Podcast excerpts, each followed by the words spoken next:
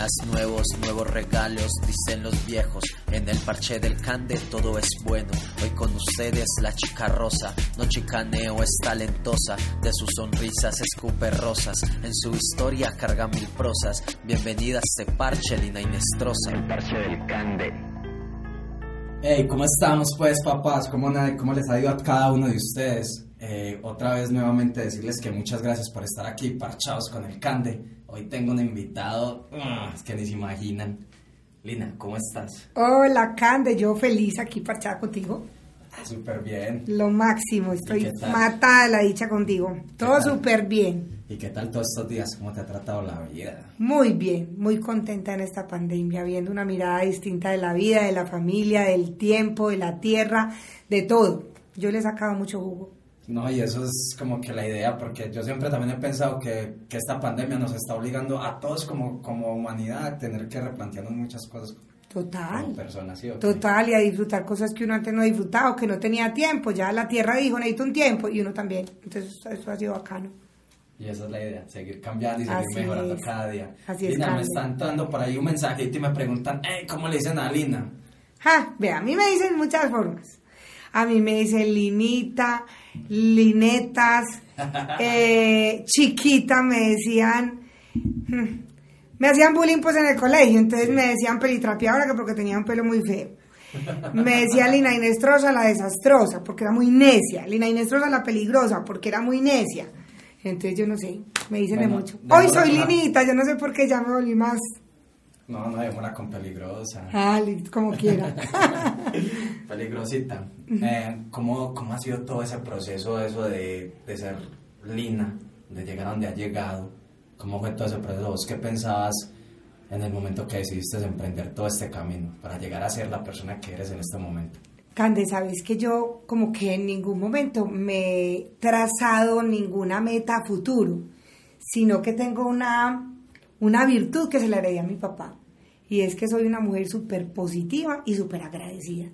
Entonces yo el presente que viva me parece bacano, o sea, en el trabajo que esté me parece bueno, eh, en, en lo que esté haciendo, siempre me lo he gozado. Y, y ninguno de los trabajos o de los proyectos que he emprendido han sido para mí un esfuerzo como de sacrificio desde el trabajo, no. Siempre me los he como gozado, me los he como parchado, como decís vos. Entonces yo creo que eso termina siendo como el resultado, digamos, de las cosas que van funcionando, ¿cierto? Porque cuando uno hace las cosas con amor, convencido y dándolo todo, eso tiene que irle bien a uno, ¿no? No, claro que sí. Siempre Entonces- el presente como uno lo vive da la consecuencia del futuro, ¿cierto? Así es, entonces no me concentro en el pasado, que es como lo que le genera a uno angustia en la vida. Entonces, ay, yo debía haber hecho eso, ay, ¿será que me equivoqué? ¿Será que debía haber...? No, yo no pienso en el pasado, ni pienso mucho en el futuro, que eso es como esa ansiedad. ¿Será que sí? ¿Será que voy a tener eso? ¿Será que no? No, yo pienso en el presente y me gozo el momento que estemos viviendo. Inclusive hasta las cosas malucas. Digo, de algo tengo que aprender de eso y seguro aprendo. No, claro que sí, pero entonces vos estás, digamos que en este momento yo tengo acá una esferita mágica, ¿sí o qué? Y, y vos puedes hacer como, como mirar, como volver un poco, devolvámoslo 10 años, ¿cierto? En 10 años, ¿cómo te veías? Me voy a volver más. A ver, Porque yo estudié una carrera que no tiene nada que ver con lo que hago, que estudié diseño gráfico. Y cuando estaba en la mitad de la carrera, me di cuenta que yo no quería hacer eso, pero me dio pena salirme porque me dio pena mi papá y mi mamá que hubieran pagado la universidad y todos los materiales que eso se gastaba. Entonces ahí conocí a mi novio, que después fue mi marido. Entonces yo digo, no aprendí nada de esa carrera, pero me conseguí el marido.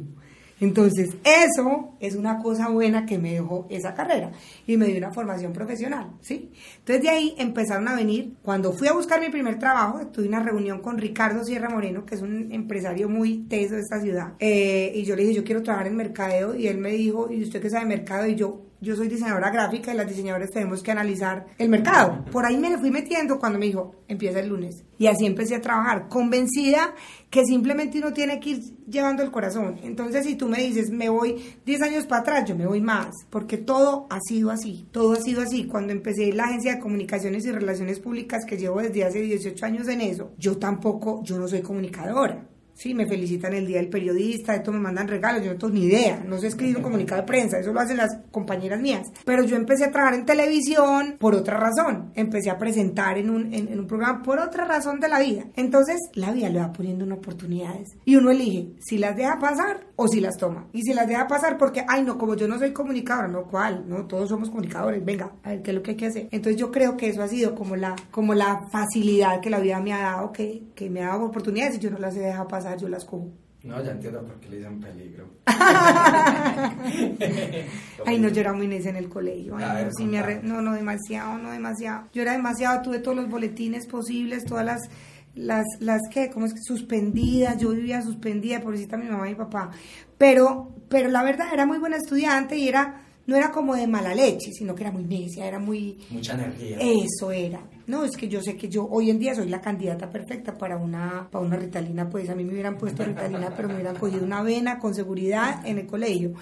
Pero pero, pero no, llegamos que por, por la energía y la verdad es que todavía soy así, pues yo empiezo, yo tengo 20 ventanas abiertas, tengo mil ideas, soy feliz eh, como desarrollándolas, las mías, las tuyas, las del que sea, me encanta como crear y, eso me mantiene muy entusiasmada, mucho, siempre. No, claro, y es que eso es necesario, ¿verdad? Que usted esas personas que mantenía el libro de observación con hojitas añadidas, ¿cierto? Que sí, que le pegan una hojita de más. Total, no, yo iba a firmar, es que uno, le mandan un boletín y como porque estaba un poquito necio y uno iba a firmar un cuaderno en el colegio, un libro de, de y cuando yo volví a firmarlo, la última firma era la mía. No, yo misma firmaba otra vez de agua de mí. Pero bueno, ya después me, me conseguí un marido que no hace milagros porque está muy ocupado, le voy a decir, es un santo juicioso, el más juicioso de la casa, mi suegra dice que no se acuerda de haberlo regañado nunca en la vida, ni castigado nunca en la vida. Cuando le digo todo, yo vivía pelada, a mí me pelaban con correa, con la villa de la correa, con el con mientras se afeitaba mi papá con la cosa esa, el cable de la cosa, de todo, yo vivía pelada y mi marido es un santo. Entonces como que nos, nos nivelamos y mis hijos por fortuna salieron como el papá. Entonces yo creo que su suegra cuando vio que se juntó con usted dijo, ay, madre, este Ay, qué pecado se, me da este al niño, sí, pero no, mi suegra muy hermosa. Después me quiso mucho, la verdad, sí. Peligro. ¿Y quién es esa persona? sí, peligro. Eso es puro peligro, eso es puro peligro. Ya estoy mostrando por qué. ¿Quién es esa persona, aparte de su marido, que, que la inspira, que hace que, que Lina se despierte todos los días diciendo, pucha, hay que darle duro a la vida? Bueno, la verdad es que mi marido es un, personaje que me inspira mucho porque, pues primero porque nos conocimos desde los 18 años y yo puedo de verdad contar y quienes nos conocen saben que es verdad que vivimos como en un noviazgo permanente. La verdad es que vivimos muy felices, somos muy afortunados, tenemos mucha afinidad dentro de lo diferentes que son. Entonces él me, me inspira muchísimo. Y mis hijos, tengo tres hijos y yo creo que ese es el motor cuando uno se levanta y dice bueno, definitivamente yo simplemente quiero primero dejarle a la humanidad personas buenas de corazón, o sea, eh, que piensen mucho en el otro. Mis tres hijos, por fortuna, tienen esa característica, son muy, son muy humanos, son súper humanos y, y, son los que me hacen levantar todos los días. Y mis siete perros. ¿Sus siete perros? ¿Cómo te parece, Cande? A ver, yo creo que ahí sí te me da mucho la paciencia. Cande, ¿cómo te parece que hace siete años yo decía que si entraba un perro a mi casa salía yo? ¿En serio? Y ya tengo siete. O sea que ahí sí la vida, como quien dice... Me puedo morir, o sea, yo digo, ¿cómo? Yo no había estrenado ese pedazo del corazón. O sea, es lo mejor que me ha pasado, ese encarte, porque los perros son un encarte. No, total. Pero ese es el mejor encarte del mundo, o sea, en mi casa ya todo ir alrededor de los perros, todos duermen en, una pieza, en la otra, en la mía, yo en mi pieza tengo tres guacales, y, tengo un embarazo que va a tener otros tres perritos y, lo, y van a nacer en mi pieza y ahí los vamos a dar el teterito y yo estoy privada de la dicha. O sea, es empezar a encontrar como en la vida, en las diferentes etapas de la vida, cuando eran mis hijos, la más intensa con mis hijos. Ahora que ya mis hijos son grandes, entonces hemos podido encontrar en, esos, en esas mascoticas como ese amor que uno también va recibiendo. Entonces, feliz. No, y que es muy bonito, los animales nos enseñan mucho el tema de cómo querer, ¿no? Total. Es una muestra total de cómo querer. A mi madre le pasaba mucho eso y mamá no le gusta para nada los animales, o sea, nada que ver, los admira de lejitos. Ay, tan bonito, pero un día yo estaba así súper famosa de tener una mascota y me iba a comprar un perro de raza. Entonces mi mamá con el estrés, no, se va a comprar un perro grande, qué pereza. Llegó, iba pasando por Castilla y vio un perrito pequeño en la calle, así como si lo pinche. Y digo, no, pues va a llevar un perro pequeño, este se aburre con un perro pequeño y lo bota. Y fue muy charro porque literal el perro fue de mi mamá. Ah, ella lo cogió y ya ella se murió. Ah, no, claro. Y salió siendo una ternera gigante. Y ya no le pareció tan grande. No, es que, es que, la- es que de verdad los animales es un pedazo del corazón que uno tiene reservado. Yo creo que para la incondicionalidad, que es un animalito que lo acepta uno como es, que le perdona todo, que está incondicional, eso es lo y máximo. para pasear, ¿cómo hacen? Eh, ay, yo los dejo en una guardería y se me parte el alma, me mandan videos, fotos. No, yo me, me, me- me muero por esos perritos. Enferma por ellos. No, yo también me moriría por ellos. Sí. Sí, los animales son únicos. Lina, eh, una historia, una historia de putas. Que usted diga, Cande, yo, yo me acuerdo de esa historia y cada vez que siento que estoy como flaqueando, parce. Ah, no se la tengo, Cande. A ver, contámela. Se la pues. tengo y nadie se la tiene. A ver. Vea pues, mi novio, ya hoy mi marido, se fue a vivir a Estados Unidos cuando éramos novios. Y resulta que peleamos, peleamos, él salió por allá con otra, yo por aquí con otra. Bueno, en fin, ya se está acabando como el tiempo, a mí me fue dando como un ataque y le dije, voy de trabajo para México, recibí unos días allá y me dijo, ah, bueno, venga, pero como un diferentón. Yo lo conocía muy bien y yo decía, si yo no llego donde él, él no me, no me recibe. Y en Medellín no me volvió a pasar el teléfono porque yo lo conozco y yo dije, este es el hombre de mi vida. Pues resulta que me monté en el avión de México hacia allá, terminé de trabajar hacia allá y cuando fuimos a aterrizar y fui a llenar los papeles me di cuenta que no tenía el pasaporte. No tenía el pasaporte acá, que es donde yo me lo guardo y yo, mi pasaporte, mi pasaporte, y yo, a mí me fue dando como una angustia, después dije, no, yo me tengo que tranquilizar, porque si yo llego aquí muy asustada, yo con este pelo negro largo así, capita mula, donde- Así como la con esta, con esta pinta mil así como la pelitrapeadora literal. Yo dije, no, no, no, mejor dicho, le voy a decir una cosa, no me dejan entrar. Yo muy tranquila, me bajé y le dije a la señora, mi pasaporte está perdido. Los de la aerolínea llamaron a México, no, aquí no está. La señora me dijo, usted se tiene que volver conmigo, la van a deportar. Y yo le dije, yo no me vuelvo. La van a deportar, yo no me vuelvo. Me quedé, estoy hablando de San Antonio, Texas. El aeropuerto era chiquitico, tenía dos personas en inmigración. Era el último vuelo, allá cerraban el aeropuerto. Y ella me dijo, cuando fue y me dijo, ya nos vamos a devolver, véngase conmigo que la van a deportar. Y yo, a mí no me deportan, váyase tranquilo. Yo me quedé analizando cuál de las dos señoras era como más querida, que generalmente ninguna es querida, porque en una inmigración casi nadie es querido. No, si uno llega a No, no, no, es es súper asustado. Les hacen casting para el que más mala cara haga. Uno, uno va con el pecado y yo no sé por qué uno llega muerta de miedo. Listo, pero la que me dijo, sonrió alguna vez algún... Ya no quedará más. Yo la última persona me paré y le dije, señora, yo no tengo pasaporte. ¿Qué?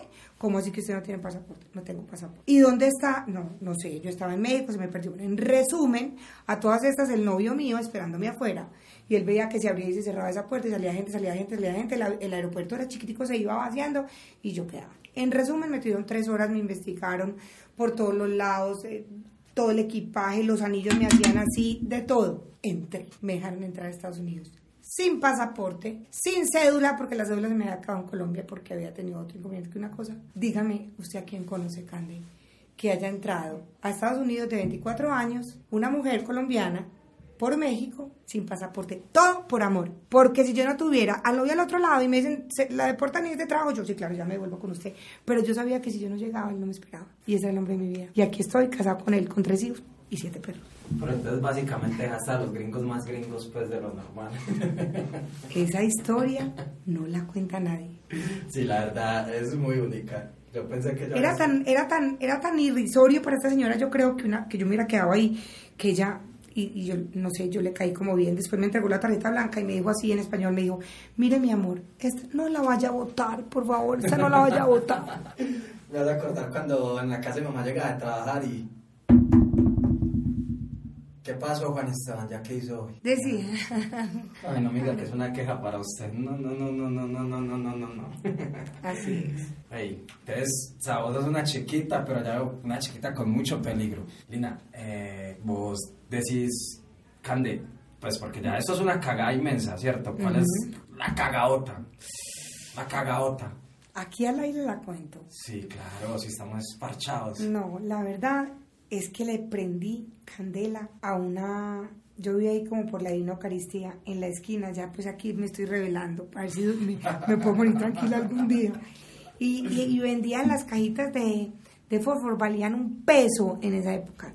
Y yo ahorré el peso y fui me la compré y empecé, esto como prende bacano, tin, tin, tin.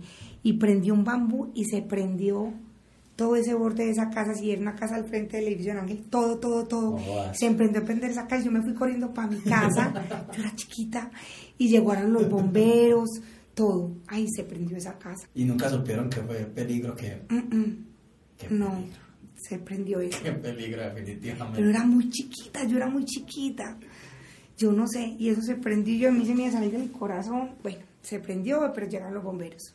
Y apagaron y eso quedó todo todo el seto, todo el seto, tú, tú, tú, y ya se estaba metiendo a la casa de afuera. vos saliste al otro día y todo quemado? Que no, yo vi que los señores bajaron como a misa, los dos señores de esa casa, y yo más me asustada en esa casa. Uy, acabo de volver a sentir el miedo que sentí, qué impresión. No, no, tranquila que ya... Ya, ya eso se apagó, ¿cierto? Sí, ya, ya el incendio está apagado. Hay que apagar el corazón. Es así, es así. Dios mío. Qué vuelta. Y ese referente que vos tenés así que que te inspira, que vos decís? Tengo una persona que me inspira mucho que se llama Papa Jaime, yo no sé si tú lo conoces. Papa Jaime es el que él saca los niños de las alcantarillas de Bogotá hace muchos años y les da a ellos como una segunda oportunidad, los lleva, los, los lleva a vivir como a, unos, a unos, una fundación que él tiene y les da, los, les consigue universidad, colegio y tienen muy graduados. Yo he tenido la fortuna de estar muy cerquita de él y he podido ver la transformación de esos jóvenes y de esos niños que crecen en debajo de las alcantarillas, o sea, que viven literalmente entre los excrementos humanos y que ya hoy son petroleros, ingenieros.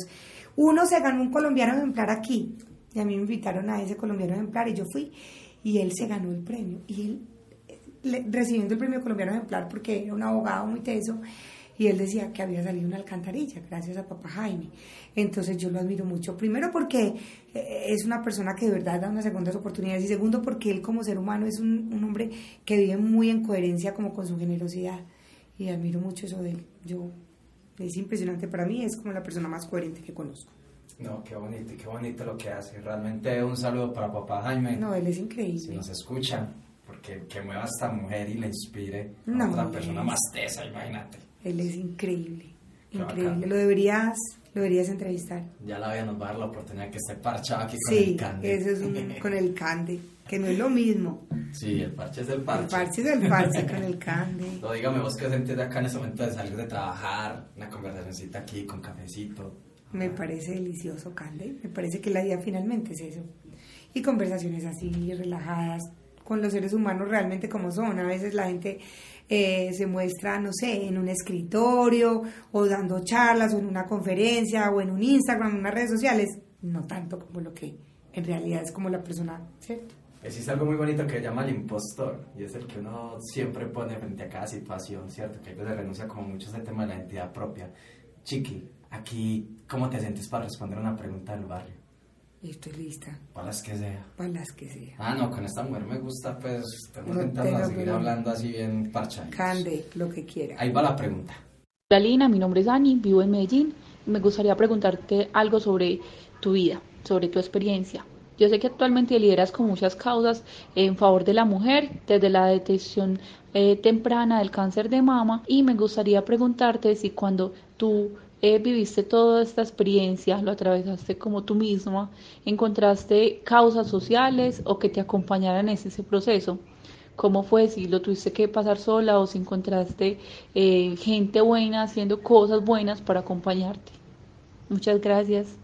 Ani, muchas gracias por tu pregunta, demasiado especial. Mira, cuando yo viví este proceso, eh, digamos que directamente como una un movimiento o un grupo que me pudiera acoger, no lo encontré. Pero, pero encontré muchas personas que me ayudaron a entender que ese era un proceso de aprendizaje muy valioso y que yo tenía dos caminos, o, o hacer la resistencia y quejarme de lo que estaba viviendo, o abrazar con mucho amor lo que estaba apareciendo ahí y encontrar en todas las dificultades que había una oportunidad. Entonces, si bien no había un grupo, sí me encontré con unos seres humanos muy valiosos que se me crecieron mucho dentro del corazón y que, y que son los que hacen que, que hoy en día la fundación exista, eh, que me respaldaron y me creyeron y entendieron que detrás de, de este dolor podía existir una oportunidad de hacerle el camino mucho más fácil a otras. Qué, qué bonito eso, Lina, ese momento de decidir cuando hablas de los dos caminos, porque, pues, mano, que, que ese fue un momento en el que te tocó como reencontrarse mucho como persona, ¿ok? ¿Cómo fue eso? Total, Cande, porque es que mira que es que esa es una enfermedad que, pues primero no el cáncer lo tiene asociado con lo peor, con dolor, con sufrimiento, con muerte, con todo, ¿cierto? Y segundo, es una enfermedad que el cáncer de mama afecta a la feminidad mucho, o sea, tú pierdes el pelo, que para las mujeres, para nosotras el pelo es muy valioso, o sea, para las mujeres lo más importante es que lo, ¿dónde se siente uno muy mujer? Con el pelo, con los senos y con las curvas de la cadera. Y esa enfermedad se te lleva dos de las tres. ¿cierto? Entonces es una enfermedad que golpea mucho la feminidad, entonces se necesita uno como sacar la fuerza, yo no sé de dónde, para uno seguirse dentro de todo aceptando su condición y entender que es un tema temporal y que, y que finalmente la belleza sale de otro lado. Entonces, eso fue muy bacano, yo lo recuerdo como el momento más importante de mi vida y lo agradezco mucho que me haya pasado porque eso me, me, yo siempre he sido muy feliz, muy positiva y de todo, pero eso me cambió la vida mucho más, o sea, me le dio mucho más brillo a la, a la vida. Yo me siento mucho más feliz que nunca y más agradecida. Lo que le da a uno estar de cara a, de pronto no poder vivir más, ¿cierto?